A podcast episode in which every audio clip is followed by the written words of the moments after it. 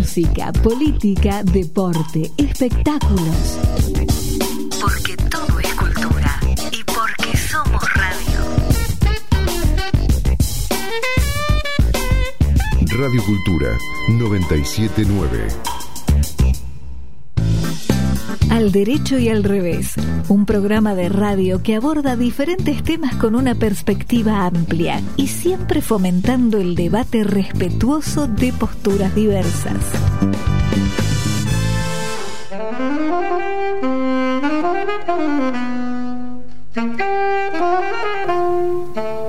Hola, ¿qué tal? ¿Cómo andan? Buenas tardes. Empezamos el programa 285 del Derecho y al Revés, que es un programa que tiene una pequeña historia propia, porque era el que íbamos a hacer el martes pasado y el lunes pasado y lamentablemente un extraño fenómeno que no se produjo nunca en el resto de la ciudad de Buenos Aires en estos días, como es un corte de electricidad en la radio, nos dejó sin programa.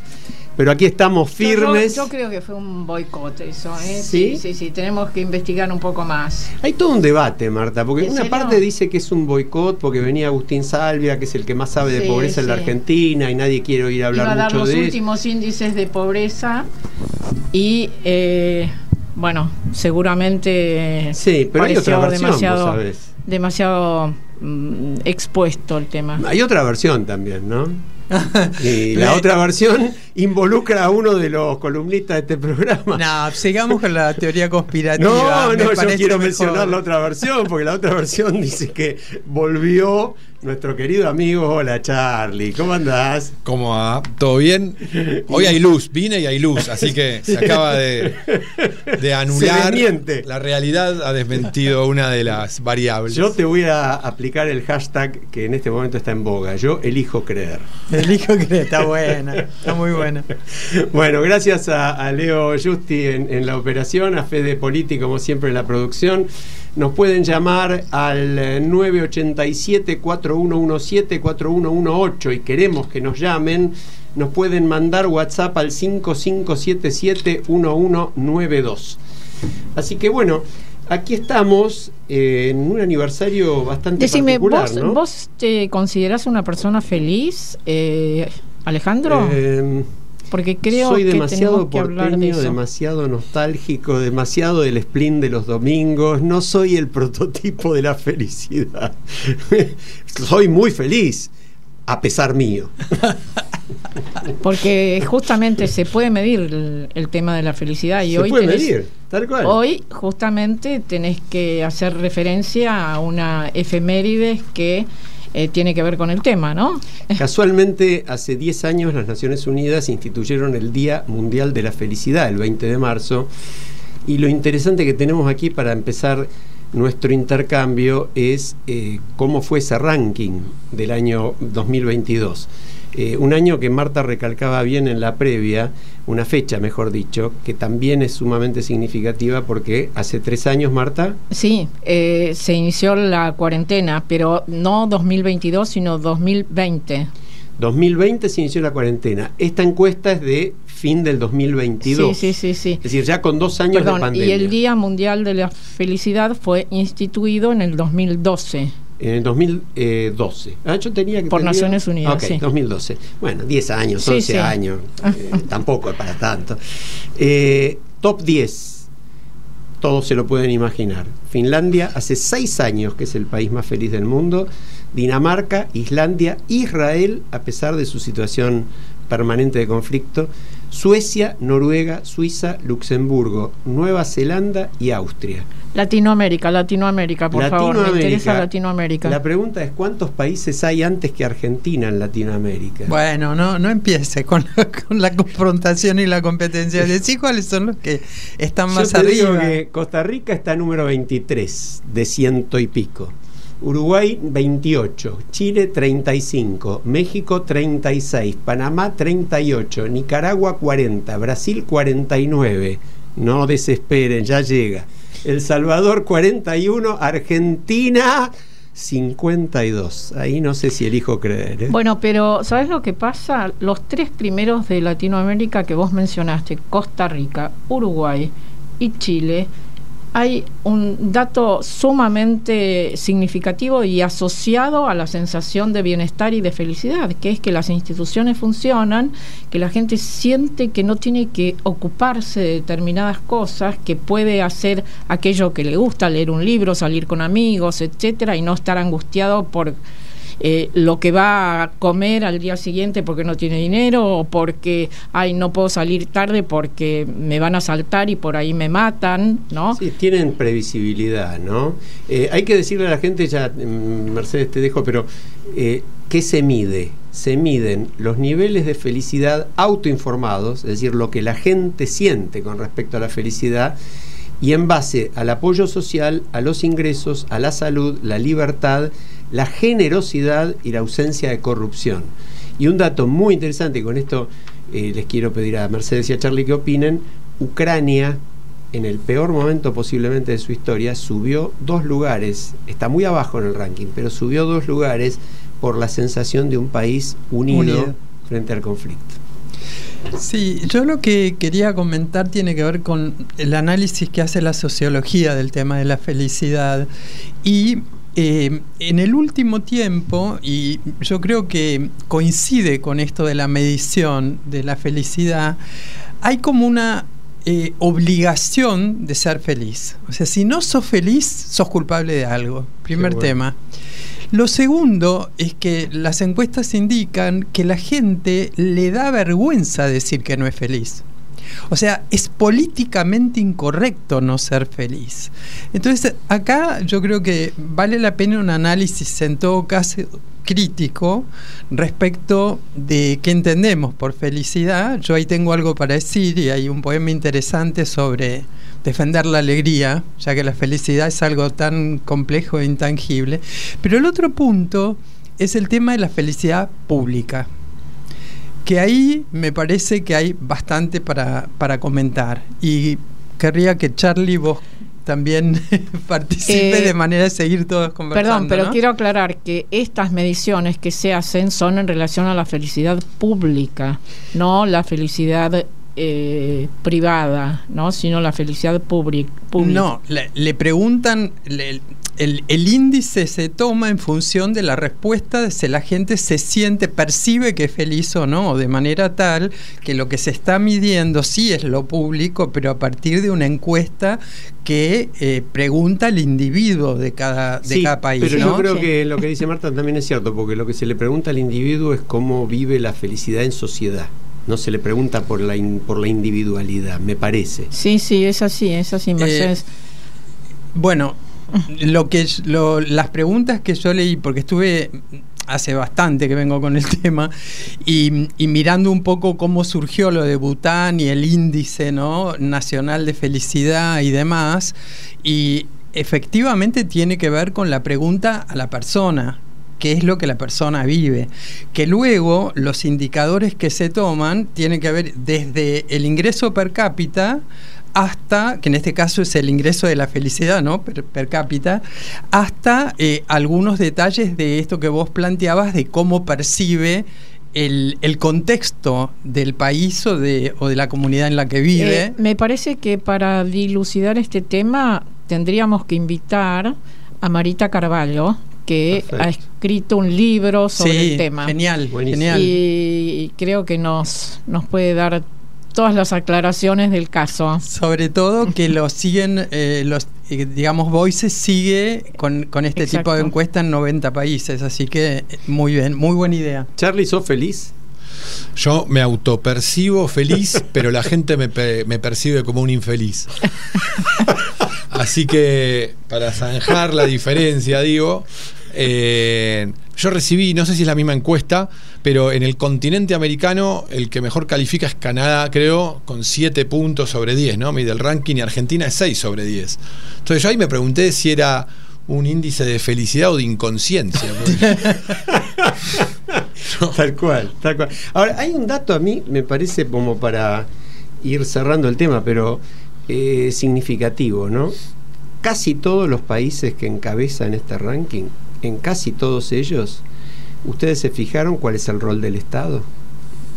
Muy significativo. Bueno, justamente lo que decíamos al comienzo, y en relación también a Latinoamérica, Costa Rica, Uruguay y, Chile. Son países que tienen un Estado que funciona y, además países que tienen instituciones que funcionan. Es, eh, sí, y que funcionan por un lado, pero yo digo por el otro lado, la gran mayoría, todos los bálticos, la propia Nueva Zelanda, la Canadá que menciona Charlie, eh, tiene un rol muy activo el Estado en la regulación económica. ¿no? Sí, y no hay eh, la, distancia y la inequidad que hay en los países en los que no somos tan felices. Tal cual, tal cual. El famoso coeficiente de Gini, que es el que marca la desigualdad, es mucho más reducido en la prácticamente en casi todos estos países, aún en los latinoamericanos, como mencionaba Marta. Bueno, quizás que es la región más desigual, ¿no? Claro pero Costa Rica y Uruguay tienen índices de desigualdad más bajos que muchos otros países de,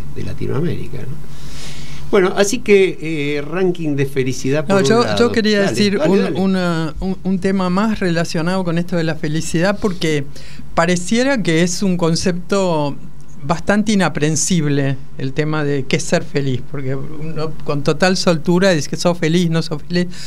Pero lo interesante del análisis respecto de la felicidad tiene que ver con la conexión con la alegría, que es como una dosis más cotidiana de felicidad, por ponerle algún nombre. Y hay una, un estudio muy fuerte en cuanto a las personas que sienten que la felicidad es algo demasiado grande, Borges mismo lo planteaba así, mientras que si uno pretende o busca la alegría, está como con más eh, posibilidades de ser feliz. Y la alegría, la neurociencia lo plantea actualmente como un estado que tiene que ver con una serie de elementos. La sonrisa es un elemento fundamental. Eh, quiero, eh, mencionaste a Borges y no puedo dejar de citar ese poema de, él que dice, he cometido el peor de los pecados, no he, sido, feliz. Pero bueno, eh, eh, algunos dicen que no es de Borges, ¿no? no, no, no, pero es, en su descargo podemos decir que nos hizo y nos sigue haciendo felices a tantos, por lo menos por momentos cuando lo leemos. sí. Otro temita, Mercedes, que supongo que vos también lo tenés presente, es un factor muy, muy importante de la felicidad tiene que ver con los vínculos, ¿no? Con los vínculos que cada persona tiene. Ya en lo individual yo creo que eso es una clave eh, en la medida en que uno tiene buenos vínculos, no solamente familiares, sociales en general, de amistad, de cercanía. Yo, si a mí me preguntaran cuál es el secreto de la felicidad, eh, a partir de ser parte hace unos cuantos años de una familia sumamente numerosa, eh, y yo te diría que a pesar de todos los problemas que pueda haber, pasan por ahí. ¿no? Bueno, clave para el tema de la felicidad, un niño se ríe 400 veces al día. La media del adulto, 23. O sea que vivimos serios. Entonces hay que vivir cerca de Charlie. Bueno, no, solo eso, sino que la, neurociencia plantea que el cerebro no se da cuenta si te reís auténticamente o si te sonreís eh, artificialmente, claro, o, políticamente. Entonces hay que sonreír porque las endorfinas y todas las este, eh, hormonas que segrega la alegría las producís con la sonrisa. Así que por lo menos es un inicio de felicidad esto, ¿no? Es como una clave mínima. Bueno, a ver, eh, perdón, perdón, sí, pero yo este, me dediqué en estos segundos a buscar eh, en internet Borges. Sí, escribió ese poema, Mercedes. Sí. escribió bueno, después les invito. Dale, dale, no, He, cometido el peor de los pecados que un hombre puede cometer. No he sido feliz. Que los glaciares del olvido me arrastren y me pierdan despiadados. Mis padres me, engendraron para el juego arriesgado y hermoso de la vida, para la tierra, el agua, el aire, el fuego. Los defraudé. No fui feliz. Cumplida no fue su joven voluntad mi mente se aplicó a las simétricas porfías del arte que entreteje naderías. Me legaron valor, no fui valiente. No me abandona, siempre está a mi lado la sombra de haber sido un desdichado.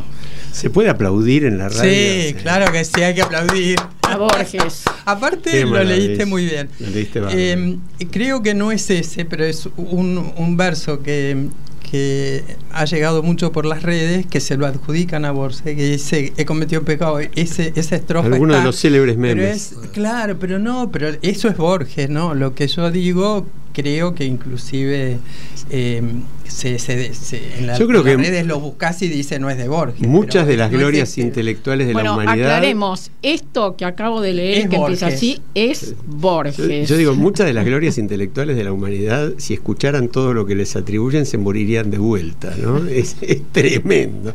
Bueno, les propongo un cambio abrupto de, no solo de tema, de lugar también. ¿Por qué no nos vamos a Estados Unidos y escuchamos qué nos cuenta Marcelo de Jesús? Buenísimo.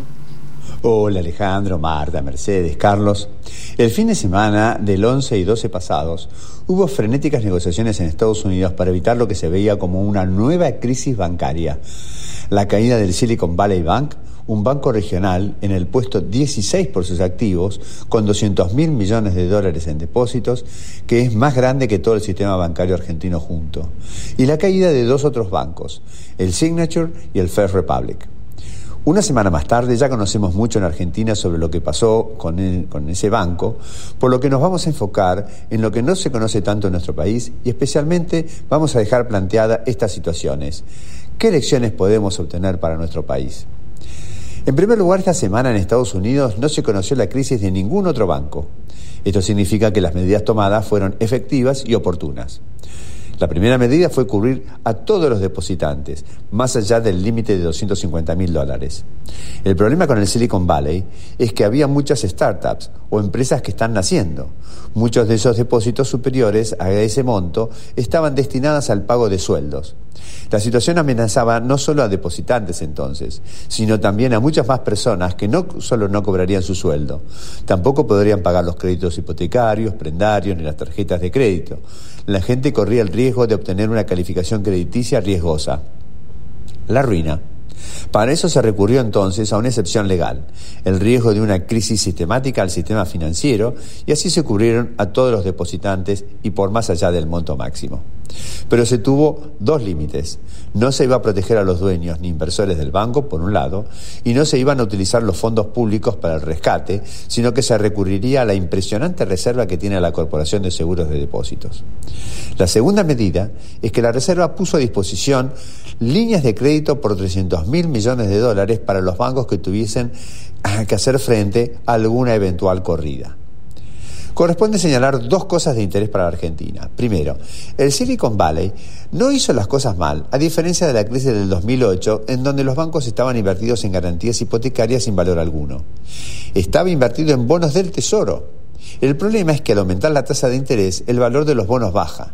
Y en otras palabras, el respaldo que tenía el banco valía menos. Y esta, como segunda nota, es la primera corrida bancaria disparada por un tuit. Tres gerentes de fondos de inversión empezaron a llamar la atención sobre esta pérdida de calidad y al divulgarse ello por las redes sociales hizo que muchos se enteraran. A diferencia de otras corridas en donde la gente se agolpaba en los bancos, esta vez la corrida fue digital. Lecciones para nuestro país.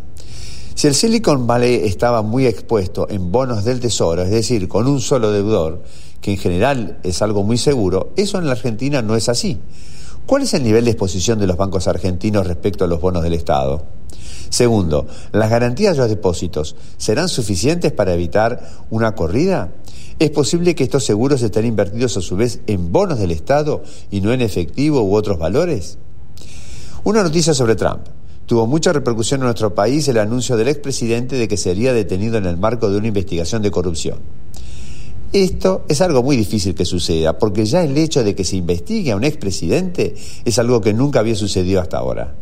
Segundo, y por ahora no existe tampoco ninguna repercusión en cuanto haya seguidores que vayan a respaldarlo. Muchos están ya detenidos por el asalto al Capitolio en enero del 2020.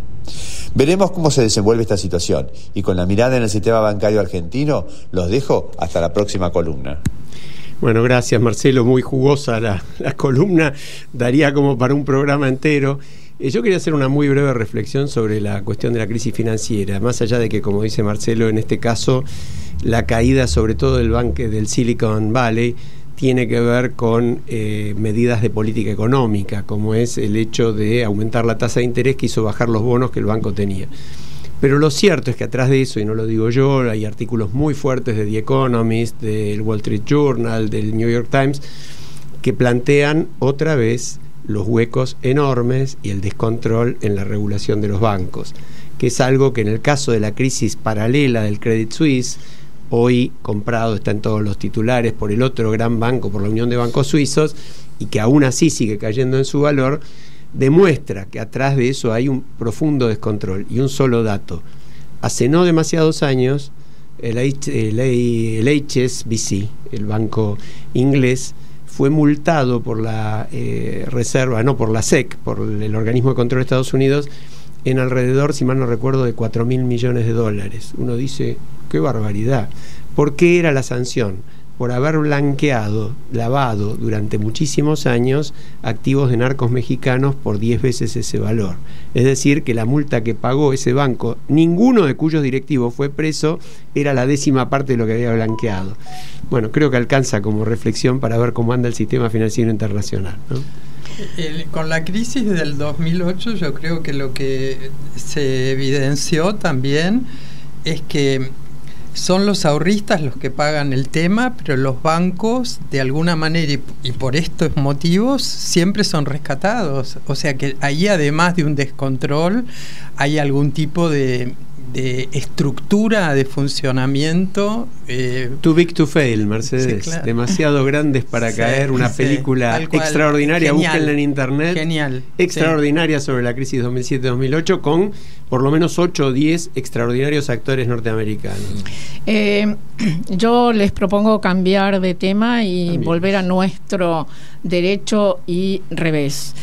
Y menciono la excelente actitud de los jueces de la Corte cuando fue la apertura de las eh, sesiones en el Congreso.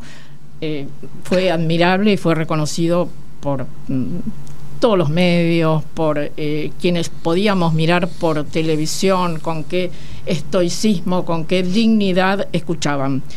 Pero Ahora vamos al revés. Este aquí que hoy nos enteramos de una acordada que mm, han este, resuelto en estos días, ayer. Han decidido, la Corte ha decidido no tratar temas este año, es decir, no resolver temas este año que puedan ser urticantes para la ciudadanía durante el proceso electoral. ¿Qué opinan ustedes? ¿Los jueces tienen que eh, estar eh, pendientes de la sensibilidad ciudadana ante estas situaciones o decidir en función de el, orden que eh, requieren los, los fallos y la urgencia y el tiempo. A ver, Charlie, ¿qué te parece? Bueno, creo que la respuesta es obvia, ¿no? me parece que justamente la división de poderes obliga a, a la, al Poder Judicial a ser independiente del resto de los poderes y menos de un proceso electoral. Así que mm, me parece que es un signo de debilidad y que puede ser leído por la ciudadanía también como una consecuencia colateral de este sometimiento ¿no? a, juicio político que, está sufriendo eh, la Corte hoy. Eh, yo, yo estoy de acuerdo con los dos, ¿no? Porque en realidad eh, derecho y revés, acá fueron los dos por el revés. Pero voy a poner una pequeña monedita al derecho. Eh, la Corte establece su agenda porque está tan mal planteado el funcionamiento, y no por culpa de la Corte, que le caen encima miles y miles y miles de casos y tiene que elegir cuáles puede abordar primero. Esto que es un disparate, que no debiera ser así, en realidad es exactamente como funciona el tribunal más eh, prestigioso del mundo, si se quiere, que es la Corte Suprema de los Estados Unidos. La diferencia es que la Corte Suprema de los Estados Unidos dicta 100 sentencias al año, que es lo que se debe dictar una Corte Suprema. debe marcar pauta en temas claves. Y de alguna manera elige. Ahora, como dice Marta, y tiene razón, no puede elegir porque hay elecciones. No puede ser un criterio. Tiene que elegir sobre Eh, la base de las prioridades yo- de la sociedad. Sí, y yo le quiero preguntar a Charlie, porque él ha cumplido en eh, el proceso electoral último Ah, sí. que vivimos un rol muy importante como eh, moderador o coordinador, o no sé cómo se llamaba, vocero en los debates presidenciales. Eh, tu experiencia seguramente fue muy interesante. ¿Tenés alguna posibilidad ahora de hacer lo mismo? ¿O cómo te imaginas los debates presidenciales en, en este año tan electoral que vamos y estamos ya viviendo? No me los imagino muy distintos al, debate presidencial eh, anterior. Eh, porque van a seguir organizados por la Cámara Nacional Electoral, porque es ley. Eh, mi experiencia de haber trabajado en, en el armado del debate, porque era el primer debate que se organizaba desde en la Cámara Nacional Electoral, sentó en- a los seis eh, equipos, creo que eran seis candidatos que llegaron a la segunda vuelta, eh, a, la- a las elecciones, que pasaron las pasos. y se trabajó muy bien con los equipos. Se consensuó el reglamento, se consensuaron los moderadores y se consensuaron los contenidos. Eh, así que yo imagino, tal vez algunos de los candidatos se repitan. En las estructuras de donde surgieron, hay dos o tres que se van a mantener. Eh, y tal vez hasta la misma gente que se siente en la mesa de trabajo. Así que yo no vislumbro en, la estructura del debate eh, grandes cambios. Después, obviamente, depende de los candidatos que debaten, ¿no? Cómo enfocan los temas, los abordajes y cuán belicosos se ponen o no. Pero. Y vos dirías que en ese tema, por lo menos, hemos avanzado bastante. ¿En Da la sensación de que sí. Y en que ahora no hay más remedio que debatir Ah, sí, y claro. que ese debate está regido por pautas bastante, bastante razonables, digamos, ¿no? Manejado además por un tribunal electoral, que mucho mejor que eso no debería poder Sí, haber. sí, porque además el objetivo de debate, y esto siempre lo, lo- Yo creo que Poder Ciudadano organizó uno de los primeros debates, no a nivel nacional, pero sí a nivel de la ciudad, que fue el debate de Macri con Ibarra, por la jefatura de gobierno aquí en la ciudad de Buenos Aires. Y ahí, como también fue una cosa organizada, pautada y demás, los periodistas, cuando termina el debate, nos decían, eh, fue aburridísimo, digamos. Claro. Y el objetivo de un debate no es que sea divertido o que sea un reality show, es informar a la ciudadanía. Para eso está el debate y que quede un registro de las promesas para que después quien gane pueda ser controlado. Entonces, me, me parece desvirtuar el debate si se espera que sea un espectáculo, eh, ¿no? Un, un- no sé, que como los que se dan en, en la televisión periódicamente. Entonces, en- me parece que sí, que el, que el debate está institucionalizado por ley y que se trabaja de manera muy seriamente en el armado. Eh, yo les propongo una cosa. Vinimos de la felicidad a bueno, a temas un poco más, más densos realmente, y yo me sumergiría un poquito en un pasado muy terrible, pero que necesitamos que jamás se vuelva a repetir. El viernes se cumplen 47 años del más siniestro eh, golpe eh, de Estado que hubo en la Argentina, que instituyó una dictadura feroz, unos años verdaderamente de plomo, como los llamamos.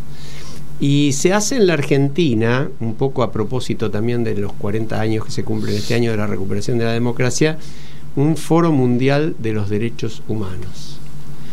Yo querría traer el tema a la mesa y, y dejo una inquietud muy rápida. Con todo el dolor del alma, porque siento que es una prioridad absoluta, que memoria, verdad y justicia fueron durante muchos años consignas de toda la sociedad, o por lo menos de la inmensa mayoría de la sociedad, creo que hoy esas banderas se han desvirtuado de alguna A manera. mí me parece absolutamente obsceno eh, apropiarse del tema de los derechos humanos como se está haciendo actualmente y como aparentemente se está haciendo en este momento en el encuentro que se está eh, desarrollando en la ESMA. Eh, ¿Por qué no lo explicas un poco más, Marta, con, con, con detalle? Porque no. Quizás la, audiencia no está muy al tanto de lo que está sucediendo. Cuando uno lee, por ejemplo, que eh, a ese evento se lo convoca a un expresidente con causas de corrupción pendientes como Rafael Correa, eh, y que en paralelo no hay organismos de derechos humanos ni testimonios que se refieran a las groseras violaciones de los derechos humanos en Venezuela, en Nicaragua, en Cuba. Exacto, no va a haber referentes que hablen de los derechos humanos en estos países que mencionaste. Y encima se va a hablar de Lofer también, Nicaragua, Por lo que uno escucha se va a hablar de Lofer, es decir, habría que traerlo a Trump, como dice Marcelo, habría que traerlo a Trump, cuyos derechos pobres también están siendo violados en los Estados Unidos, lo están acusando de delitos de chantaje y cosas por el estilo, y seguro que es mentira, porque lo único que están tratando de hacer es proscribirlo. ¿No? Y bueno, también habría que traerlo. Es muy doloroso, yo lo digo con, esta ironía, pero coincido con Marta, es muy, muy doloroso. Sí, sí, como también es muy doloroso para mí y para muchísimos, creo, que el 24 de marzo sea feriado. Tal cual. Si alguien se hubiera puesto muy contento porque el 24 de marzo sea feriado, seguramente sería Videla y sus cómplices. Sí, totalmente. Eh, el 24 de marzo debería ser un día de eh, reflexión, un día donde se hable en, los medios de lo que ocurrió en esa oportunidad, eh, que en las escuelas se trabaje la temática, que nos preguntemos, bueno, pero esto, ¿por qué nos pasó? Tal cual, tal cual. Y sin embargo es feriado y en este caso un fin de semana largo que muchos van a decir, bueno, nos vamos a hacer un asadito a la quinta, los invito, después, jugamos al truco. que el verano.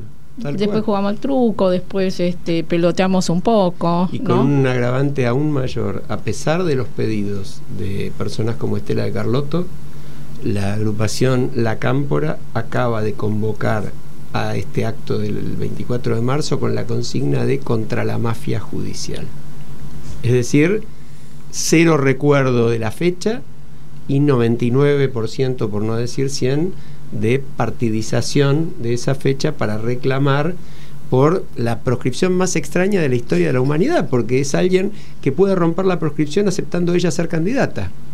Yo no conocí una, un esquema de proscripción parecida. Bueno, realmente muy, muy triste, ¿no? Eh, particularmente para quienes vivimos. Voy a hacer una pequeñísima referencia. Sí, sí, sí. Además, este, perdón, eh, la consigna luche y vuelve, eh, que no tiene nada que ver en la, esta consigna hoy con lo que fue en su momento y además luchar para que vuelva quien, quien nunca se fue. Quien todavía está. quien designó al presidente actual. Sí, sí, sí. Por otra parte, bueno, eh, para aquellos que eh, decían y siguen diciendo todavía vamos por todo, ¿no? el reconocimiento de que el todo se nos vino encima eh, y el todo es eh, esto que mm, mencionábamos en un artículo que tenemos previsto escribir, Alejandro, el todo es la inflación, la pobreza, la inseguridad, el narcotráfico, todo eso se nos vino encima. Mira, yo voy a voy un poquito a violar nuestra, digamos, intimidad intelectual y a decir que este artículo que dice Marta, que esperamos que salga en los próximos días, lo empezó a escribir Marta hace 23 años. Es decir, concretamente hace 23 años Marta escribió un artículo en La Nación. Viendo papeles, ordenando papeles, encontró el artículo y lo leyó. Me lo mandó.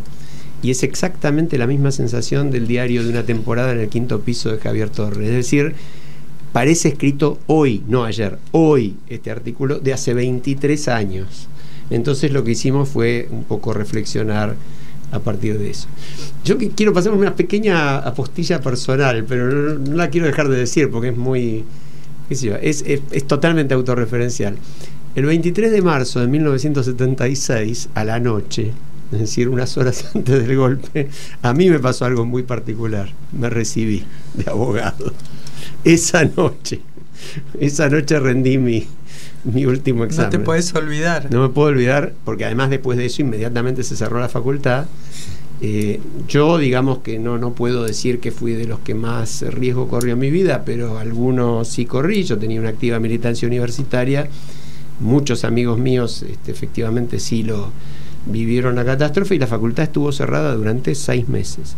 Esto es nada más que un pequeñísimo dato en el medio de los miles de secuestrados, desaparecidos, torturados. ¿Quién, ¿Quién no se acuerda eh, de lo que estaba haciendo en ese momento? Eh, como ocurre con tantos hechos eh, trágicos, uno recuerda exactamente lo que estaba haciendo en ese momento. Cuando yo veía por televisión lo que estaban anunciando, no paraba de llorar, no paraba de llorar. Y, recuerdo perfectamente esos eh, momentos y ese ataque de llanto mío como diciendo, ¿qué nos espera? ¿Qué nos va a pasar? Bueno, seguramente no imaginaba que iba a ser tan terrible como fue, ¿no? Tal cual. En un par de minutos vamos a estar con un eh, amigo de la casa, con Gastón Marra, eh, uno de los impulsores, yo diría el principal impulsor, él no le gusta, pero es así, del movimiento ciudadano Ficha Limpia, que ha conseguido enormes logros y queremos que nos cuente algunas novedades interesantes. Pero hacemos una brevísima cortina musical eh, con León Gieco, con Jairo, con Silvina Moreno, con Sandra Corizo, un tema que yo creo que por lo menos a nosotros nos identifica y creo que a muchos oyentes también.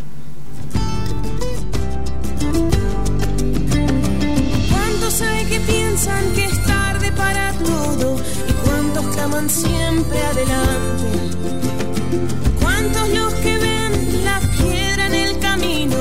¿Cuántos los que nunca miran nada?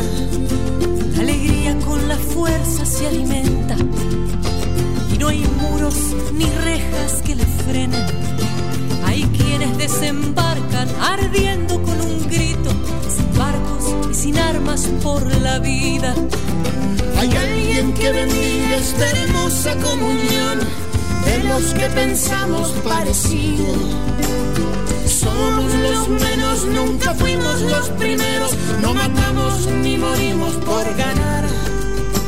Más bien estamos vivos por andar, esperando una piel nueva de este sol pretendemos ver el cambio, solo haber dejado algo sobre el camino andado que pasó.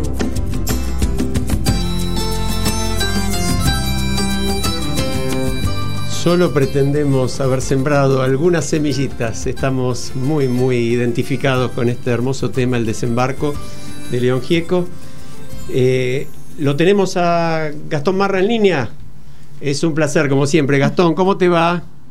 ¿Qué tal? Buenas tardes, Mercedes, Marta, Carlos y Alejandro. ¿Cómo están ustedes? Qué alegría escucharte, hoy que hablamos de la felicidad y la alegría, che. Sí, ahí los estaba escuchando y, se me ponía la piel de gallina y con todo lo que hablaban de, ese 24 de marzo del 76 y, y bueno, y fui, digamos, pensando digamos, al 2023 que estamos ahora y como ya mencionaba Alejandro lo de ficha limpia y cuando los escuchaba Alejandro que contaba lo de lo de, bueno, cuando se había recibido y ese golpe de Estado, me acordé del Estatuto de Roma, así que habíamos firmado, que firmamos en el 2000, y me acordé de Cristina Fernández de Kirchner cuando en diciembre del 2009 dijo que los políticos sí que tenían auto de procesamiento por genocidio, crímenes de lesa humanidad, de guerra, torturas, represión ilegal y todo, no podían ser candidatos a cargos electivos nacionales. Eh, ya con un procesamiento, ¿no? En el 2009, sí, siendo coherente con ese estatuto de Roma que habíamos firmado en el año 2000, sí, a través de esta ley 25390. Y me puse a pensar qué pasó, que con el tema de corrupción tenemos tantos problemitas, ¿no? En este país para avanzar, y así que bueno, eh, quería como hilar con eso que lo escuchaba Alejandro y bueno, acá está, para... está muy bueno, está muy bueno Gastón. Eh, yo, vos me pediste cuando charlamos de, de esta entrevista que resumiera muy rápidamente, porque por eso también te llamamos, hay un fallo de hace muy pocos días del Superior Tribunal de Justicia de Río Negro, es decir, del máximo tribunal de la provincia de Río Negro, en dos palabras dicho, el fallo establece, por un lado, que ficha limpia es constitucional, porque se refiere a una resolución, a una ordenanza municipal de un municipio, el de General Fernández Oro de Río Negro, que estableció ficha limpia como pauta para sus elecciones municipales. Pero a mí me parece que el fallo va mucho más allá de haber resuelto que esa ordenanza es constitucional. Lo que dice el fallo es que la idea de ficha limpia es constitucional. ¿Vos lo ves así también? Exacto, exacto. Sí, a mí me gustaría para también, así como decía, bueno, estamos ahora en marzo del 2023, ¿cómo llegamos acá? y quería hacer una pequeña reseña, ¿sí? porque vamos a hablar de Río Negro, pero también podríamos hablar de Salta, y ahora, ahora voy a explicar por qué, con Daniel Paganetti, que la luchó allá, en Río Negro, con Joaquín Miguel, que son dos jóvenes, Mateo Martínez y Joaquín, que la vienen luchando hace cuatro años, y la exdiputada Lorena Madsen, también de esa provincia, y en Santa Fe Mariela Rodríguez también, que son tres provincias que me parecen emblemáticas. Porque tenemos la primera, el primer resolución importante, sí, por una acción popular de inconstitucionalidad y el procurador general ya se expidió en la misma línea de lo que pasó con el fallo del Superior Tribunal de Justicia en Río Negro.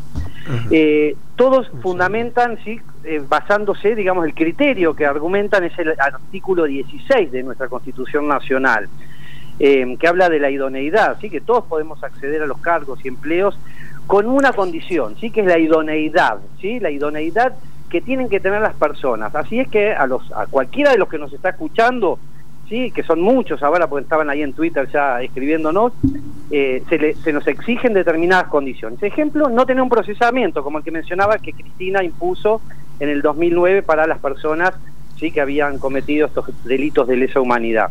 Bueno, a nosotros se nos exige para delitos de corrupción, ¿sí? los que se, dicen, se dicen o los que se denominan los delitos contra la administración pública, ¿no? Y en este fallo Superior Tribunal de Justicia es importante, por eso me acordé del Estatuto de Roma, más allá de lo de Putin de días atrás, porque se menciona la Comisión Interamericana de Derechos Humanos, la Convención Americana sobre Derechos Humanos, la Convención de las Naciones Unidas contra la Corrupción, nuestra Constitución Nacional a través de este artículo que mencioné y el 36 que habla de corrupción desde el 94 como atentados contra el sistema democrático. Y por eso quise mencionar, a raíz de lo que te estaba escuchando Alejandro, el Estatuto de Roma y esta ley que, que, que, que, introdujo este, esta, este primer requisito de ficha limpia, porque eh, pensemos en sencillo, el primer requisito de ficha limpia lo estableció Cristina Fernández de Kirchner cuando, cuando introduce esto en el artículo 33 de la Ley Orgánica de Partidos Políticos. Nosotros, desde la sociedad civil, lo único que estamos haciendo es decir, bueno, además de ese delito, que estamos absolutamente de acuerdo, inclusive con un acto de procesamiento, queremos también los delitos de corrupción por esto que mencioné, que desde el 94 se consideran atentados contra el sistema democrático. Tal cual. Gastón, y te interrumpo, leo dos renglones del fallo de la Corte. La idoneidad moral, dice la Corte de Río Negro, estriba tanto en no tener antecedentes penales como en haber tenido una conducta acorde con las pautas éticas vigentes. Cuanto mayor sea la jerarquía del empleo de la función, mayor debe ser el grado de moralidad a exigirse. Es muy importante porque además esto, vos lo sabés como yo, va a la Corte Suprema de la Nación. De manera que la Corte va a tener que pronunciarse en máximo nivel nacional sobre la constitucionalidad de ficha limpia. Exacto, sí, ahí el fallo eh, del Superior Tribunal de Justicia de Río Negro lo que cita es a Néstor Sagüez, que fue el que en el allá por el 80 creo que fue en la reglamentación del principio constitucional constitucional de idoneidad ya hablaba de eso de carecer de antecedentes penales y pensar de que cuanto una función más pensemos en sencillo a una persona que va a acceder a los fondos públicos sí eh, debería exigírsele menos en cuanto a requisitos que alguien que va a hacer un cargo administrativo desde el sentido común algo que es básico no, pero bueno, hay una parte de la clase política que cuando se tocan los intereses, y lo vemos en Córdoba, sigue también, o en distintos lugares, ¿no? Donde día a día nos enteramos de distintos casos de políticos, no solamente con temas de corrupción, ¿no? Con violencia de género, femicidios, etcétera, ¿no? Pero actúan corporativamente. Y acá no se trata de un partido político. Si bien sabemos que cuando eh, hablamos de corrupción, generalmente hay alguno o que otro. Perdóname, perdóname que te interrumpa, porque me gustó esa frase. Vos decís no actúan corporativamente. Eh, actúan corporativamente. actúan corporativamente, pero a mí, me, a mí me llama la atención, porque conozco tu, tu, tarea, la tarea del movimiento, yo le digo a la audiencia, Gastón siempre se encarga de nombrar a 8, a 10, a 20, a todos los que le entran en la charla de los ciudadanos que están activos en su compromiso con ficha limpia.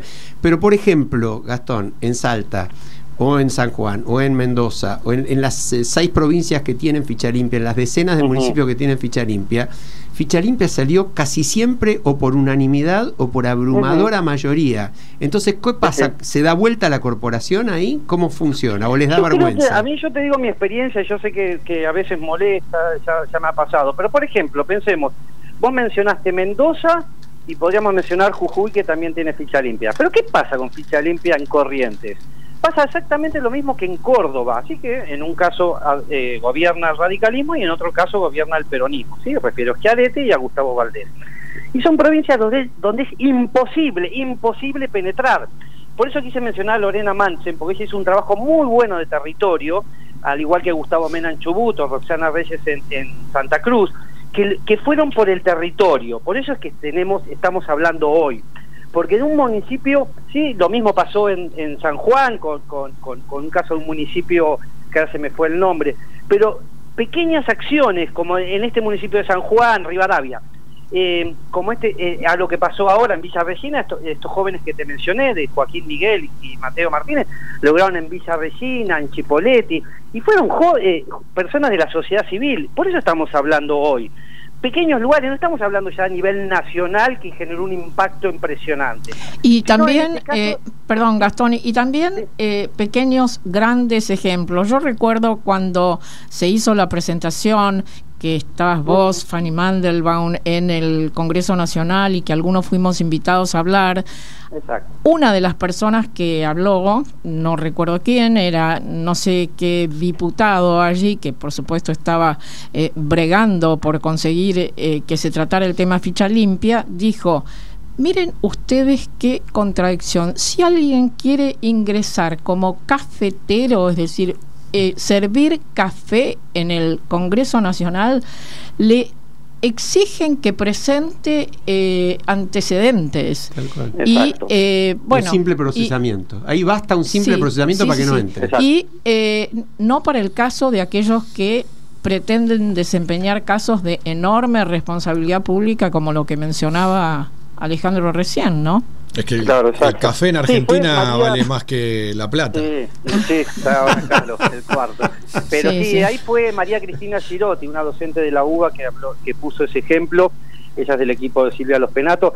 Pero a mí lo que me interesa, me interesa también, que los escuchaba antes respecto a esto que pasó en Río Negro, que quienes piden sí que se los deje este, candi este candidato, este ex intendente candidato, que quería hacer, que ahora después les cuento cómo termina esta historia, porque bueno, queda todo en casa, por decirlo de una forma. Pero, pero como es, eh, hablaba de proscripción, hablaba de persecución política, hablaba de lawfare, ¿sí? el mismo argumento. Por eso es importante lo que el máximo tribunal provincial de, se encargó de punto a punto decirle, mira, acá no estamos hablando de una proscripción, estamos hablando de un una pena que está en el Código Penal de la Nación hace muchos años, que es accesoria para ciertos delitos como son los de corrupción, ¿sí? que aplican, si ficha limpia aplica con la condena en primera, en el caso de, de General Fernández Solos y del resto de provincias que fuimos hablando, aplica con una condena confirmada. Es decir, se, por eso es que se menciona la Convención Americana sobre Derechos Humanos. Que claro, dice, es decir, confirmada para que la audiencia, perdóname, para que la audiencia entienda bien, estás hablando de dos sentencias, que era el caso Exacto, de este... un doble conforme negativo. Claro, el caso de este candidato condena... a intendente que está condenado por corrupción en primera y en segunda instancia, es decir, Exacto. aún por la Corte Suprema de Río Negro estaba condenado este buen señor. Exacto. Lo único que tenía pendiente era un recurso ante la Corte, es así, ¿no? Exacto tal cual, de la Corte de la de Nación. la Corte de la Nación, ¿sí? tal cual. Es decir, tenía tres condenas en realidad, no dos. Exacto, tenía tres condenas. Eh, así que bueno, pero es el, el, argumento que se escucha, que escuchamos siempre, ejemplo, los que se oponen siempre. Eh, eh, por eso me parece importante y por eso también mencioné el caso de, de Salta y Paganetti y bueno, y, y el resto de personas que la lucharon ahí pero porque ahí también falta todavía la resolución del máximo tribunal de Salta, pero si hay un, el dictamen este que mencioné de Pedro García Castiela, que es el procurador general. Buenísimo. Y uno lo lee y va en la misma línea que este fallo de la Corte de Río Negro. Ahora, vos fíjate, eh, ¿no? A mí, a mí, me suena, cuando lo leí el fallo, es como un pequeño baño de, de alivio democrático, ¿no? Porque dicen... Que esta decisión de ficha limpia del, del municipio, pero aplica, repito, una ley provincial, una ley nacional, persigue una finalidad pública, dice, una justa exigencia para el bien común y agrega la restricción a los condenados, por lo menos dos veces, está orientada a atender una actual demanda de la sociedad civil que exige a los gobernantes transparencia, impulsa la lucha contra la corrupción y desarrolla los estándares de idoneidad y probidad de quienes nos representan, priorizando conductas intachables. Fallo muy fuerte, Gastón, ¿eh? Sí, aparte pensemos esto, Alejandro, que nosotros conversábamos por la vía privada días atrás, que ya en Río Negro se habían expedido, sí, cuando se habla, se, hace la cita, sí, en el 2014 del fallo Rayó, y después ha- hay otro fallo también que lo estuvimos conversando con vos, Alejandro, que es en el 2019. Ya la Corte se había expedido sobre el tema del empleo público, la inhabilidad para ejercer cargos, y todo lo que se y resaltaba ya, repito, en el 2014, en el 2019 y ahora reafirma nuevamente lo que hablaba de la inhabilidad como un requisito, que no se habla de una sanción, es un estándar mínimo que se establece para quienes quieren acceder a determinados puestos. Tal cual, tal cual. Eh, Gastón, eh, nos, nos tenemos que, te tenemos que dejar y agradecer mucho, pero recordale a la audiencia dónde puede seguir firmando junto a los 450 mil ciudadanos que ya apoyaron Ficha Limpia. En change.org barra ficha limpia, ahí está la petición que está ha quedado frenada porque no hemos tomado un descanso, este año es año ele- electoral y les contamos a todos que en año electoral no se tratan proyectos de ley que impliquen reformas en materia electoral y de partidos políticos, así que bueno, tendremos que esperar que pasen estas primeras elecciones provinciales donde, han- donde se están, ya están las fechas y una vez que ya se vaya votando en las distintas provincias, retomaremos, ejemplo en Córdoba, ejemplo en, San- en Corrientes, si Y, es que y nos, y nos falta. seguirán dando desde ficha limpia esos, esos empujones hacia un país un poco más feliz. Y ahora eh, yo quiero que volvamos a la felicidad, porque eh, recuerdo... Lo despedimos a Gastón. Lo despedimos. Se puede sí. quedar con nosotros. Como No, siempre. le iba a decir que se quedara, Ah, ahí justamente. está, ahí que se quedara. escúchame. Que para- se quede porque. para escuchar el tema de la felicidad. Claro. Eh, Ah. María Elena Walsh tiene un artículo muy interesante, muy conmovedor, donde habla de un personaje feliz, que el personaje feliz es el lector. Es- Entonces, entonces, hacenos un poquito más felices hoy, Charlie. Recomendanos un libro esta semana. Eh, bueno, Borges, ya que lo veníamos mencionando, decía que él se jactaba de los libros que había leído, no de los que había escrito. Sí, señor. Así que está bueno de este espacio de poder recomendar libros. Eh, yo voy a recomendar uno, porque generalmente recomendamos libros o que estamos leyendo eh, o que son nuevos, etcétera. Yo voy a recomendar uno que estoy releyendo, porque me pidieron en la fundación donde trabajo escribir un paper sobre el futuro. Y entonces tomé un libro escrito en 1980 que se llama La tercera ola de Alvin Toffler. Porque ahí está explicado en 1980 todo lo que estamos viviendo ahora. Es como, si querés entender el futuro, para dónde va, ahí lo tenés no solamente explicado en profundidad, sino además casi sistematizado. Ahí anticipaba el trabajo en el hogar, el tema de la movilidad urbana, el tema de las diversidades de formatos en que iban a, a tomar las Qué, familias. qué importante esto que decís, Charlie, de releer libros que en su momento nos impactaron y los dejamos pasar. Por eso yo tengo la costumbre que me ayuda mucho de subrayar los libros que leo. Y cuando vuelvo años después a los subrayados, me eh, conmueve y me Sí. sirve muchísimo. Yo hago lo mismo, pero además, cuando leo ensayos, escribo las cosas que se me van ocurriendo, que te inspira el texto, y ahora tengo, no sé, como 50 páginas escritas con esos digamos, garabatos que haces cuando decís, ah, mira esto qué bueno, tuk, tuk, tuk. No sé en qué van a terminar esas 50 páginas, pero sí, releer, releer y sobre todo cuando hay un fin práctico también, ¿no? De esa relectura, que es como recuperar en lo que se escribió hace 40 años para darle vigencia eh, y proyectarlo, hacer una prospección, eh, me parece que tiene un, doble valor. Eh, Charlie, ¿terminó tu recomendación? Sí, sí, ya terminó. Volvé. Repetilo, volvelo a repetilo. decir, claro. La- repetilo. el libro es La tercera ola. la, la novena, ¿no? Tercera, tercera ola. Tercera, La primera tercera. ola- Pasaron tantos años. Ah, por la inflación. cuarta Lo agarró la inflación. Sí, en Argentina debería ser la decimoquinta ola ya.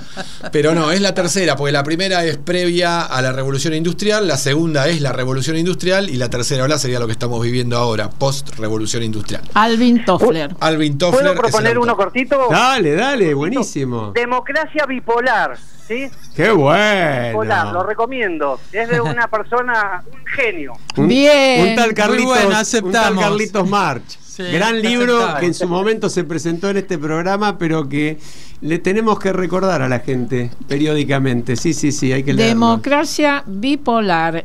Charlie March o Carlos March. Buenísimo ese libro de una actualidad y de un empuje hacia la reflexión fantástico. Y yo agregaría muy buenos los prólogos. Ah, ¿eh? sí, Ah, que- también ¡Epa! Le suma- Gastón, le ¿te, suma el ¿te acordás? Ahí no, Prólogos no prologa cualquiera. ahí. colaborativos. Gracias, Gastón. No, por nada. Eh, Gastón, te mandamos un, un abrazo grandote, sos parte, como sabés, de, de este equipo y nosotros, eh, aunque más no sea con, con el espíritu, el ánimo y haciendo lo que podemos, nos sentimos parte de la iniciativa que vos encabezás. Eh, Muchas gracias a los cuatro y saben que los aprecio y quiero muchísimo. Un abrazo. Un abrazo grande. Mutuo, mutuo. Eh, Abrazo, Gastón. Nos estamos prácticamente yendo. Le agrego a nuestros oyentes que esta columna de recomendación de libros, ahí si leemos un libro, está abierta a cada uno de nuestros oyentes. Que sean ellos también quienes recomienden. Nos vamos. Hasta la semana que viene. Un abrazo para todos. Cuéntale a tu corazón que existe siempre una razón escondida en cada gesto del derecho y del revés. Uno solo es lo que es y anda siempre con lo opuesto. Nunca es triste la verdad. Lo que no tiene es remedio. home.